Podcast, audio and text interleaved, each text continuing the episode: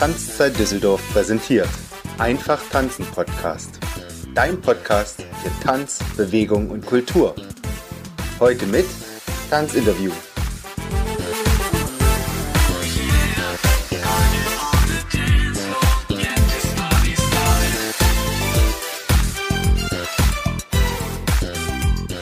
Willkommen zum Einfach Tanzen Podcast, dein Podcast für Tanz, Bewegung und Kultur, powered by Tanzzeit Düsseldorf. Im Einfach Tanzen Podcast geht es mir darum, dir einen Einblick in die vielen Facetten der Tanzwelt zu geben und dich in die spannenden Tanzbereiche mitzunehmen.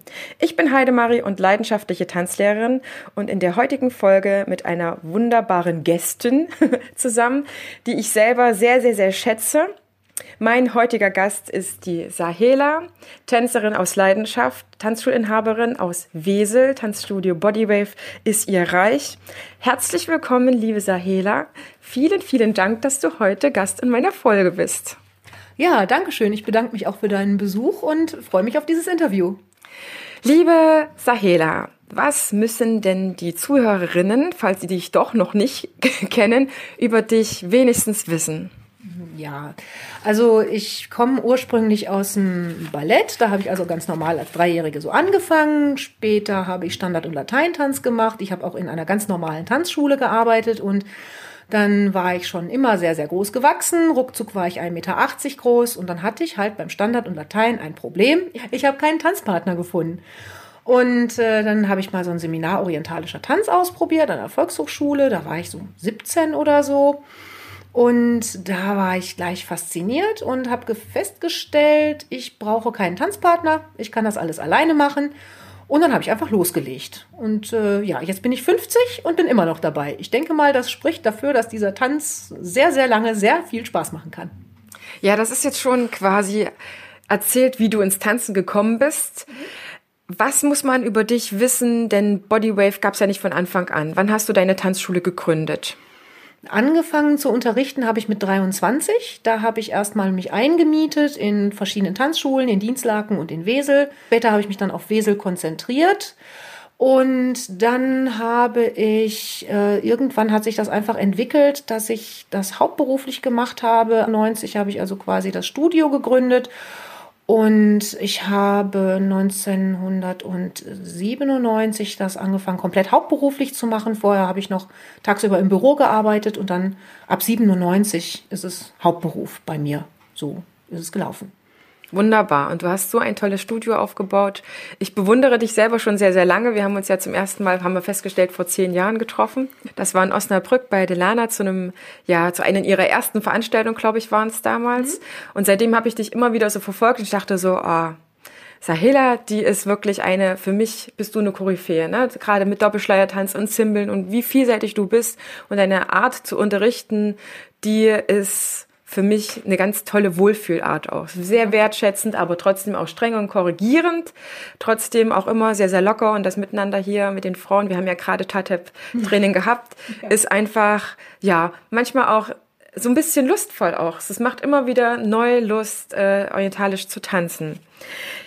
Gab es denn einen ausschlaggebenden, ein ausschlaggebendes Ereignis, wo du zum Tanzen gekommen bist. Du hast jetzt quasi ja erzählt, mhm. ähm, welche Sachen so angestanden haben, wie du dann so weitergegangen bist. Aber gab es ein spezielles Ereignis, dass du fürs Tanzen entflammt bist, dass du gewusst hast, das ist Tanzen, das, das ist es für mich, ich will tanzen? Mhm.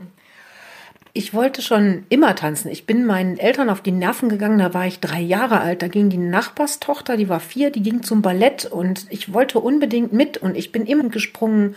Wenn Musik gelaufen ist, ich war so eins von den Kindern, wo man heute wahrscheinlich Ritalin reinschmeißen würde. Und meine Mutter hat das einzig Richtige gemacht, die hat mich halt in Bewegung versetzt. Die hat mir Rollschuhe angeschnallt, hat mich zum Ballett geschickt, hat mich in Turnverein angemeldet und damit war ich glücklich. Es lief Musik und ich hopste in meinem Zimmer rum und ich wollte auch immer Musik um mich herum haben. Ich, das war einfach irgendwie so, das kam so.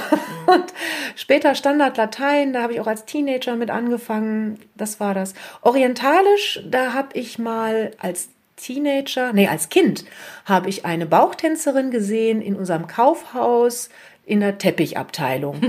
und da wollte ich da, das, das fand ich ganz toll. Das glitzerte und das funkelte und die bimmelte mit diesen Dingern an den Fingern. Heute weiß ich, die heißen Zimmeln. Und die zappelte und zuckte und alles vibrierte und ich fand das ganz toll. Und ähm, dann gab es ein Wochenendseminar Volkshochschule Dienstlaken, Bauchtanz für Anfänger. Ich war 17, ich fuhr mit dem Bus hin, hab mitgemacht und da wusste ich, das is it. Das war sozusagen auch der Tanzstil, für den du dann nochmal völlig, hm? völlig komplett entbrannt bist, wo das ja. Tanzen dir ja schon vorher lag. Hm? Ich finde das auch wirklich jedes Mal ganz, ganz toll, wenn Eltern so erkennen, okay, das Kind hat ein Rhythmusgefühl, es, es will sich bewegen, es dann einfach einen Tanzkurs zu packen, egal was es wahrscheinlich erstmal für einer ist, aber die Möglichkeit zu haben, ist einfach wunder, wundervoll. Jetzt weiß vielleicht nicht jede Zuhörerin, was orientalischen Tanz ausmacht. Man hat vielleicht mal im Urlaub eine Tänzerin gesehen, aber wie würdest du den orientalischen Tanz beschreiben? Vielleicht auch in Abgrenzung zu anderen Tänzen. Unter Standard Latein können sich die meisten jetzt gerade Let's Dance ist wieder gelaufen äh, etwas vorstellen, unter Hip-Hoppern vielleicht auch. Das sind große, klobige, bounzige Bewegungen. Aber was macht speziell den orientalischen Tanz aus? Denn ich möchte, dass die Zuhörerin so nach und nach alle möglichen Ziele auch nochmal beschrieben bekommt. Deswegen bin ich auch heute bei dir, weil ja. du das nämlich ganz, ganz toll kannst. Gerne, ja. Ich würde mal sagen, der orientalische Tanz ist der Raumsparer unter den Tänzen. Man kann sich also beim orientalischen Tanz fast komplett am Platz bewegen. Es arbeitet viel mit binnenkörperlichen Bewegungen. Das sieht im ersten Moment nicht sehr, sehr anstrengend aus, ist es aber. Weiterer Vorteil beim orientalischen Tanz, wie ich schon sagte, du brauchst keinen Tanzpartner, du kannst es alleine machen beim Tanzen sollte jede Frau, also die in den Bauchtanzkurs geht, auch Männer sollen ja auch Bauchtanzen ruhig, ja, aber wenn ein Mensch in einen Bauchtanzkurs geht, finde heraus, ob du Rechtshüfter oder Linkshüfter bist. Das ist immer ganz wichtig, dass du Lehrerinnen und Lehrer findest, die da auf deine Bedürfnisse eingehen. Denn jeder Mensch ist anders. Es gibt, so wie es Rechtshänder und Rechts und Linkshänder gibt, gibt es auch Rechtshüfter und Linkshüfter. Das bedeutet, du findest im Tanz deine starke Seite. Dann findest du heraus, mit welcher Seite du welche Bewegungen am liebsten machst, ob du lieber dich im Unterkörper bewegst oder im Oberkörper deine Akzente setzt. Das bedeutet, orientalischer Tanz ist sehr frei innerhalb seiner Regeln. Es gibt bestimmte Regeln, aber die sind sehr frei in der Interpretation. Das bedeutet, orientalischer Tanz ist sehr, sehr individuell nimmst du zehn Tänzerinnen, hast du zehn verschiedene Tanzstile. Und das ist das Wichtige beim orientalischen Tanz, dass man sich selbst tanzt und nicht eine Kopie wird. Klar lernt man am Anfang erstmal von seiner Lehrerin die Grundbewegungen, Grundschritte, wie in jedem anderen Tanz auch. Und danach geht es darum, dass du deinen persönlichen Stil findest. Denn dann macht das auch wirklich richtig Spaß. Würdest du ähm, ein paar Tipps geben, wie man eine passende Tanzlehrerin im orientalischen Tanz findet? Weil es gibt ja mittlerweile schon sehr, sehr viel am Markt.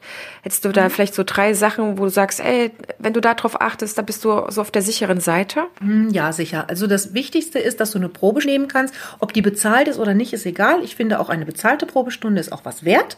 Das ist nicht in jedem Studio üblich, dass die kostenfrei ist, aber du solltest, bevor du dich vertraglich bindest, mindestens eine Probestunde nehmen können. Vielleicht auch mehrere bezahlte, wenn du dir noch nicht sicher bist.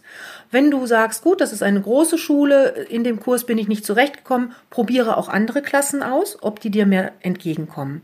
Achte darauf, ob die Lehrerin ähm, korrigiert, ob du persönlich angesprochen wirst.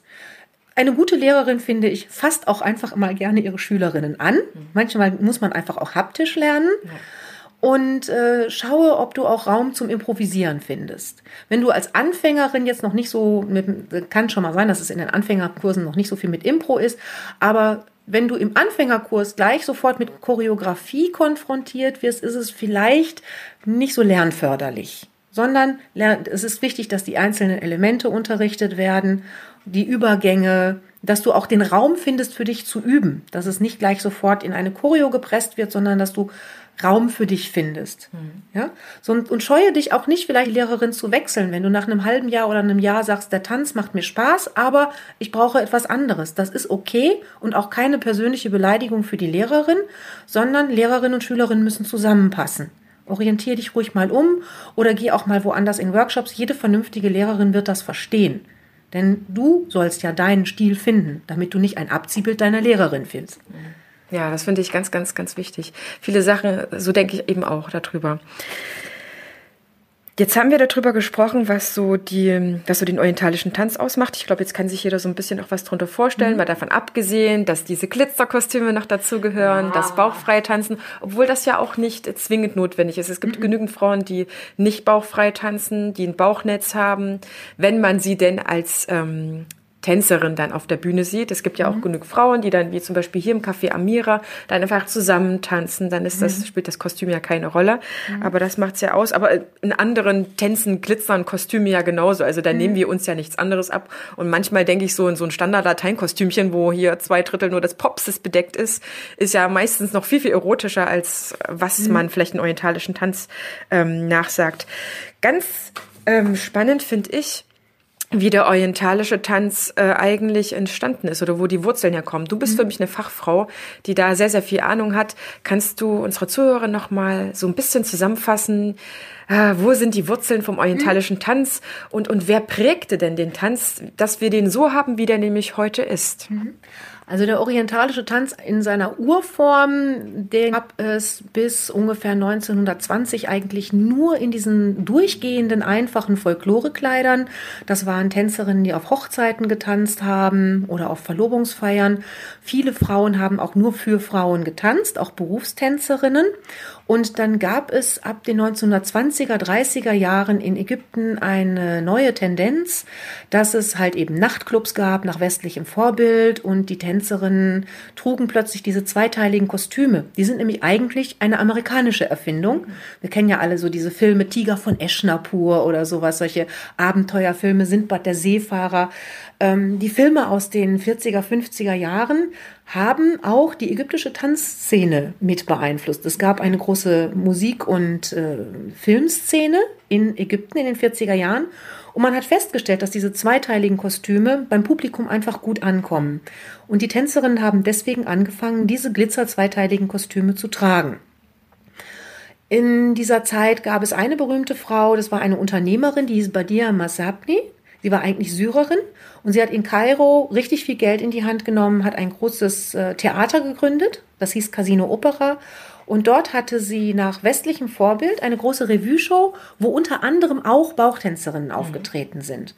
Und die ersten Tänzerinnen, die dort aufgetreten sind, das waren unter anderem Tahia Karioka, Samia Gamal, später auch Naima Akif. Das waren Frauen, die auch in den Filmen dann ähm, als Bauchtänzerin aufgetreten sind. Das war so quasi die Geburtsstunde des Bauchtanzens, wie wir ihn heute so kennen. Zur damaligen Zeit war es also üblich, dass jede Frau einfach innerhalb ihrer Familie, von Frau zu Frau, von Mutter zu Tochter, einfach Bauchtanzen lernte. Und mit diesem Wissen sind diese Frauen auf die Bühne gegangen. Mhm.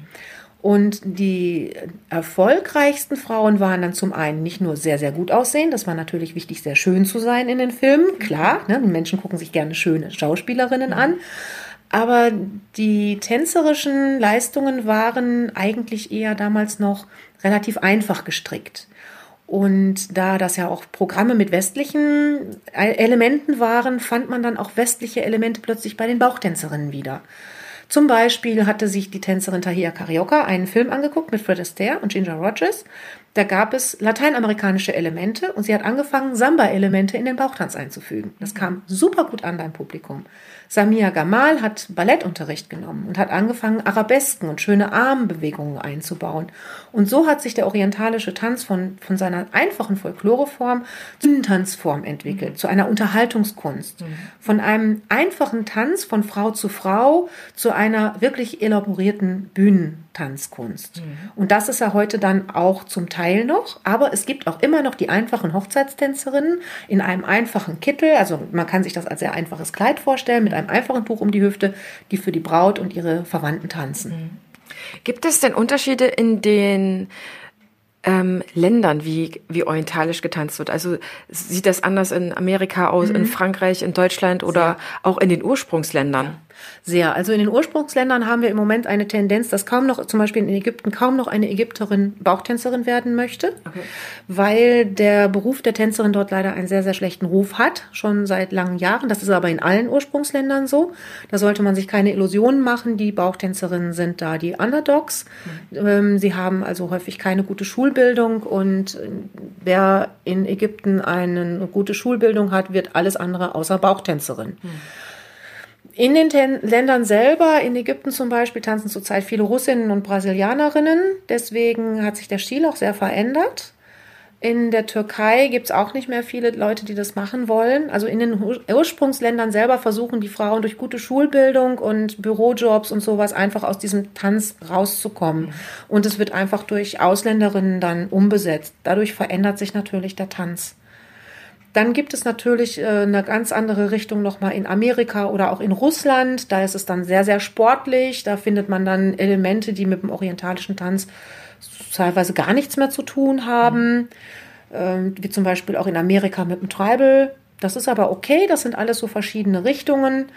Und ansonsten würde ich mal sagen, hat sich auch sehr viel angeglichen. Es ist zum einen sind es Unterschiede, aber dadurch, dass wir das Internet haben und sich jeder jedes Video angucken kann, hat es auch zum Teil so ein bisschen so eine Einheitssuppe gegeben. Während man in den 70ern und 80ern noch am Körperstil einer Tänzerin klar unterscheiden konnte, dass es eine Türkin, eine Libanesin oder eine Ägypterin, die da tanzt, hat man heute durch diese ausländischen Einflüsse und auch durch diese Internet-Einheitssuppe das sehr, sehr schwer, die Sachen zu unterscheiden. Das ist sehr, sehr, sehr spannend. Ich wusste manche Sachen auch nicht. Ich wusste das so ein bisschen, wie es, wie es getragen wurde. Also aus den Ursprungsländern, ich glaube, durch die Kriege stationierte äh, Männer und die Frauen haben sich so ein bisschen was abgeguckt. Dann ging das irgendwie so über Amerika, Frankreich und dann nach Deutschland, oder? Ja, ja. Ähm, es gab eine Menge Auswanderer, unter anderem im, im libanesischen Bürgerkrieg, aber auch schon im Zweiten Weltkrieg mhm. äh, aus der Levante, also einfach Libanon und so diese Ecke. Die sind nach Amerika, haben dort sich natürlich getroffen, haben Musik gemacht, haben Clubs gegründet. Ähm, wie gesagt, zweite große Ausgangswelle nach Amerika, aber auch nach London war in den 70er Jahren, weil Beirut einfach total bombardiert war und platt war. Da haben die sich einfach nach äh, Amerika und viel nach London verlagert. Und ähm, ja, jetzt habe ich den Faden verloren. Frankreich? Äh, zur französischen Szene kann ich eigentlich kaum was sagen. Es gab da Leila Haddad und noch ein paar andere Tänzerinnen, aber mit der französischen Szene habe ich nicht so sehr viel zu tun gehabt, weil ich einfach auch überhaupt kein Französisch spreche. Mhm. Ähm, amerikanische Szene kenne ich ein paar, weil ein paar meiner ersten Bauchtanzlehrerinnen in Deutschland Amerikanerinnen waren. Die haben es in Amerika halt eben von Frauen aus dem Libanon und so gelernt. Und die sind dann halt mit ihren Männern, mit den GIs hier nach Deutschland gekommen, waren hier stationiert und haben hier getanzt. Und so ist in Deutschland eigentlich auch Bauchtanz eingeschleppt worden. Das ist so, die Amerikanerinnen haben so in den 70ern, 80ern so hier damit gestartet. Wer war für uns in Deutschland so die erste bekanntere Bauchtänzerin? Ja, aus meinen Anfängerzeiten kann ich sagen, das waren ähm, Shahrazad kenne ich jetzt. Feiruz. Feiruz war eine Amerikanerin. Bei der habe ich viel gelernt. Das war die Frau, die mir Chemie beigebracht hat. Bentionis Darling, die Sache. Äh, Sarefa kam ursprünglich aus, aus äh, New Jersey, glaube ich. Wohnt in Hamburg. Das waren so die Stars meiner Jugend, von denen ich auch viel gelernt habe. Als ich angefangen habe zu tanzen, war bereits Beata Sadu, heute Sifuentes, schon eine bekannte Tänzerin, Sharazad schon. Damals gab es noch Ditlinde Kakutli mhm. in Frankfurt, ja. mittlerweile ja leider schon lange tot. Ähm, Morocco war damals auch in Ende der 80er immer wieder mal in Deutschland zu Gast. Bert Balladin, mittlerweile auch schon verstorben, hatte ich auch noch Unterricht bei. Mhm. Das war so die Szene 70er, 80er Jahre. Ich habe ja Ende der 80er halt da so gestartet. Das waren hier so die Bekannten, denke ich mal. Mhm. Es gab einen richtigen Boom das mhm. weiß ich noch von Erzählungen, nicht selber. Mhm. Dazu bin ich noch zu jung. Dann hat es ein bisschen abgeebbt. Wie würdest mhm. du es jetzt beschreiben? Ich würde mal sagen, der Markt hat sich sehr bereinigt. Es gab eine Zeit lang mal sehr, sehr viele Studios, manche expandierten auch. Es haben in erster Linie die durchgehalten, die sich einfach aus verschiedenen Gründen durchgebissen haben. Das eine ist, man muss als Unternehmerin einfach einen Atem haben und immer auch gerne mal länger als nur eine Saison in die Zukunft schauen. Das zweite ist, man muss sich sehr breit aufstellen mit seinem Wissen. Nur diejenigen haben überlebt, die sich nicht nur auf eine Modetanzart mhm. spezialisiert haben. Und von den Studios haben auch nur die überlebt, die sich halt eben auch teammäßig gut aufgestellt haben. Einzelkämpferinnen haben es immer schwer. Mhm. Ähm, da sind die, die sich breiter aufstellen, schon besser. Und ansonsten hat es sich einfach bereinigt. Es haben die durchgehalten, die sich mit Qualität und auch Biss durchgesetzt mhm. haben. So haben wir jetzt eigentlich eine sehr, sehr schöne Szene, sehr, sehr vielseitig. Man kann mhm. aber auch noch so kleine Ableger wie Tribal und Bollywood hier ganz gut lernen. Mhm. Ich würde jetzt einfach äh, mich ganz doll bei dir bedanken. Ich weiß, dass du noch aus Training hast. Genau, ja. Und äh, unsere Zuhörerin aber sehr, sehr, sehr deine Tanzoase hier in Wesel sehr empfehlen, egal ob das der Unterricht ist, wenn sie aus der Umgebung kommt oder die tollen Workshops, deine wahnsinnig schönen Projekte, wo ich auch immer wieder gerne, wenn ich es mit den Kleinen äh, so herzukommen.